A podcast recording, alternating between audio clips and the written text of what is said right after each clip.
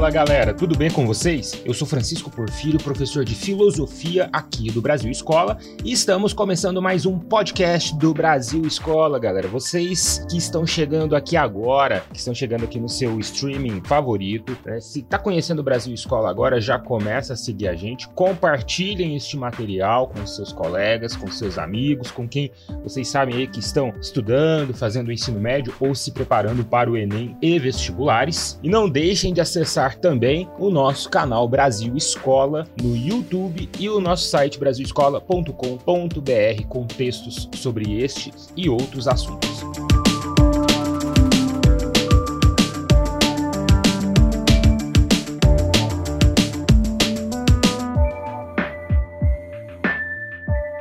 Galera, hoje eu preparei aqui para vocês um bate-papo sobre ética e justiça. Fazendo um recorte temático aí em temas recorrentes no Enem, ética e justiça aparece nas primeiras posições, porque é um tema que entra diretamente dentro de ética e filosofia política, uma dentro do recorte temático, isso é muito cobrado pelo Enem, e nós podemos perpassar aí por quase toda a história da filosofia, né? Ele é um tema que passa por filosofia clássica, por filosofia helenística, uh, filosofia medieval, filosofia moderna filosofia contemporânea, é, tanto na questão, nas questões sobre ética, né, e até mesmo as teorias da justiça também aparecem em várias, vários períodos de formas diferentes dentro da história da filosofia. Então, é, acaba sendo muito recorrente nesta prova. Primeiro, eu vou fazer aqui com vocês uma discussão sobre a ética, concepções de ética e a ética dentro da história da filosofia, para depois a gente passar para a questão da justiça e fazer o link aqui, a ponte entre estes dois conceitos. Mas começamos com ética, nós temos uma palavra que deriva de duas palavrinhas gregas, ethos, tá? com o acento agudo, e o ethos, com o acento circunflexo na grafia em língua portuguesa, onde ethos denomina caráter, ou seja, é uma questão muito mais individual, e ethos é, teria sido traduzido para mos ou mores no latim, significa costumes, ou seja, tem um caráter mais coletivo, mas os dois têm uma significação próxima aqui, porque tanto o caráter quanto os costumes sociais, na concepção grega de mundo, deveriam estar alinhados para que houvesse então uma postura ética ou moralmente correta. Quando nós falamos de é, costumes, nós temos que inserir aqui no debate os sofistas. Os sofistas eram professores de retórica na Grécia Antiga que, por terem percorrido vários locais, várias cidades diferentes, perceberam que os costumes mudavam. E isso, para eles, evidenciaria o que ficou conhecido como o subjetivismo, tá? É, no sentido em que não há uma verdade objetiva no mundo nessa questão dos costumes, tá? As leis, e aí entra a questão da justiça, né? As leis morais e as leis civis da justiça, elas mudam de lugar para lugar. Só que vem um pensador que vai discordar disso, que é Sócrates, que discordava dos sofistas por esse posicionamento. Sócrates levantou a questão: olha, é, existe algo que é errado e algo que é certo. Não existe meio termo subjetivo entre isso. Pelo menos deveria existir. E aí Sócrates começa uma definição que nós vamos trabalhar aqui, né, dessa questão da retidão de caráter, e isso dá uma chave muito boa para uma primeira resposta sobre o que é a ética. A ética, ela teria que estar dentro deste, deste conjunto das ações do mundo como ele deveria ser. A política vai trabalhar o mundo como ele é. A ética trabalha com o mundo como deveria ser. E Aristóteles é o que dá a primeira, o primeiro conceito de ética mais preciso, pois ele fundamenta uma teoria ética chamada de eudaimonia,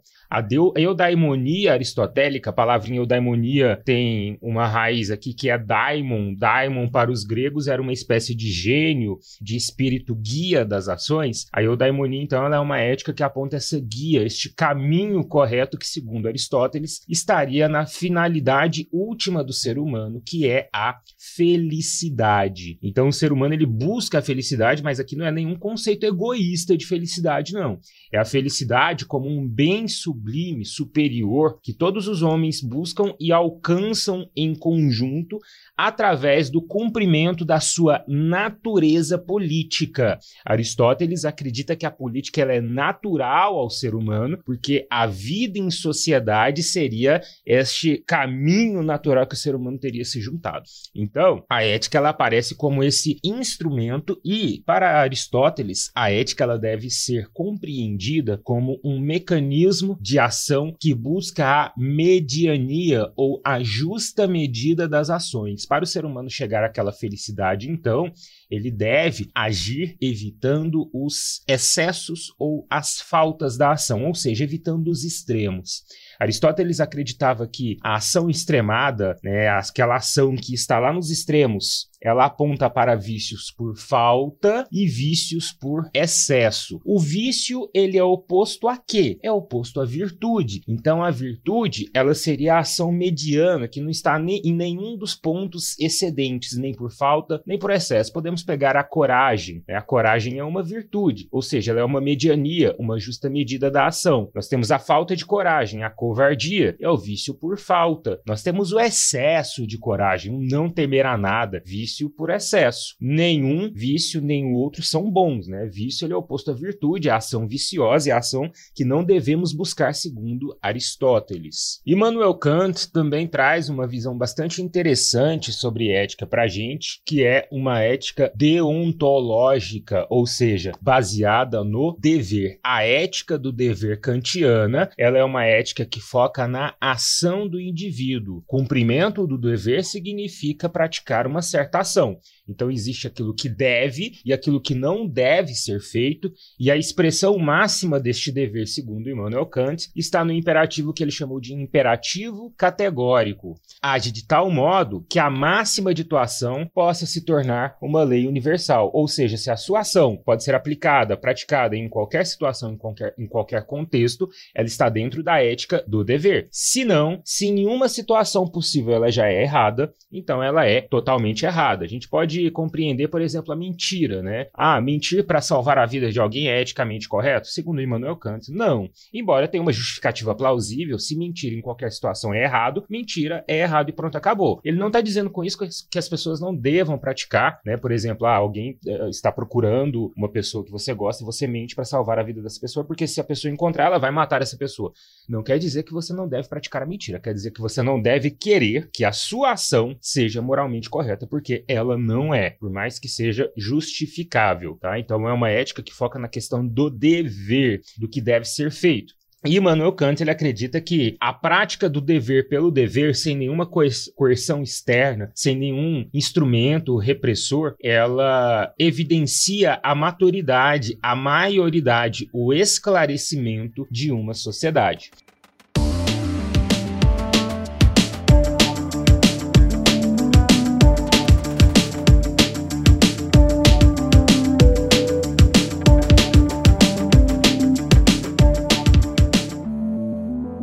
Utilitaristas apresentam uma outra perspectiva ética que já vai no sentido de promover um cálculo utilitário da ação. É, eles já estão colocando ali que a ação ela não deve focar no dever, ou melhor, no, na, a ética não deve focar na ação, e sim no resultado da ação. Então, uma ação que promova o que Jeremy Bentham e John Stuart Mill, filósofos que fundamentam o utilitarismo, colocaram lá como uma ação que beneficia o maior número de pessoas em detrimento do menor prejuízo ao menor número de pessoas, é uma ação moral moralmente correta. Habermas, Jürgen Habermas, é um filósofo da chamada teoria crítica, segunda geração ali da escola de Frankfurt, na Alemanha, ele vai propor uma teoria ética que é a chamada teoria do agir comunicativo. Para Habermas, a democracia, o consenso e o debate livre entre cidadãos numa sociedade democrática é a única perspectiva que temos possível para falarmos em uma ética em nossos tempos.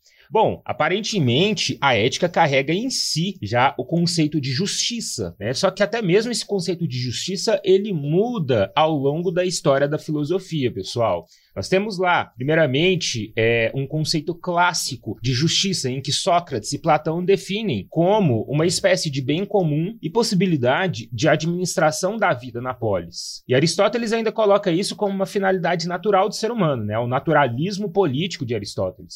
Se a gente pega os contratualistas, Thomas Hobbes, John Locke, Jean-Jacques Rousseau, o conceito de justiça, ele já está de algum modo vinculado a uma espécie de pacto social, sendo que Hobbes era monarquista absolutista, defensor do absolutismo, então a justiça para ele era feita pelo monarca absoluto, pelo poder absoluto do rei.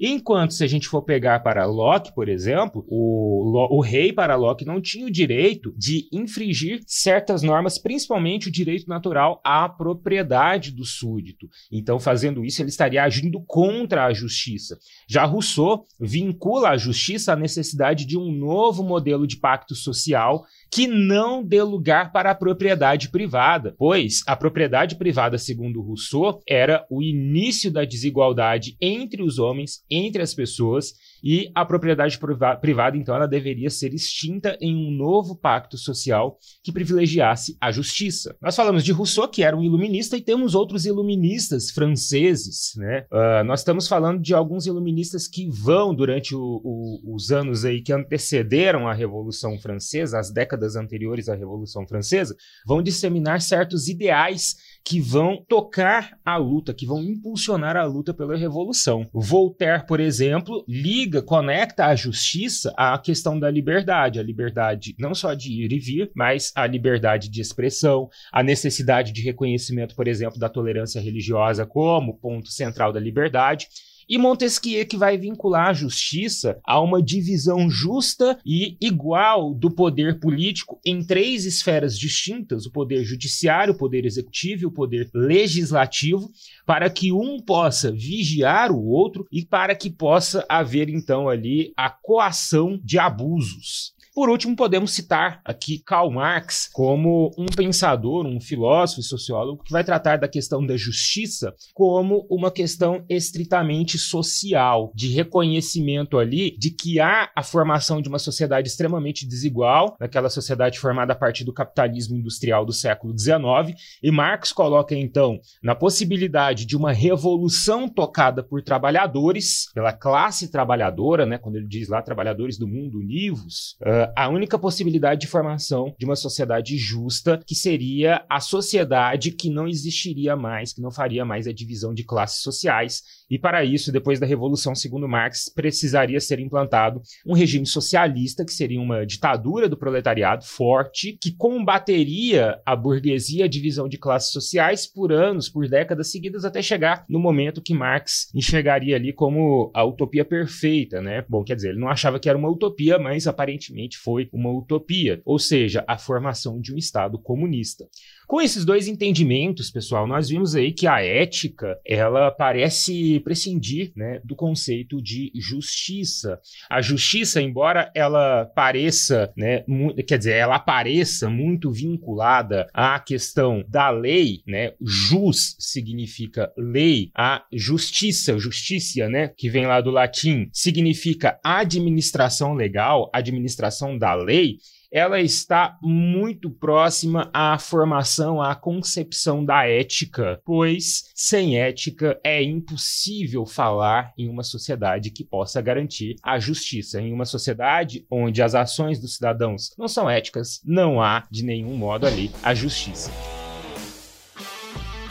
Bom, pessoal, por hoje é só. Espero que vocês tenham gostado aqui do nosso bate-papo. Curtam, compartilhem à vontade, acessem nosso canal no YouTube. Se você está chegando aqui agora também, se inscreva para receber as novidades. Um abraço a todos e todas e até a próxima. Valeu!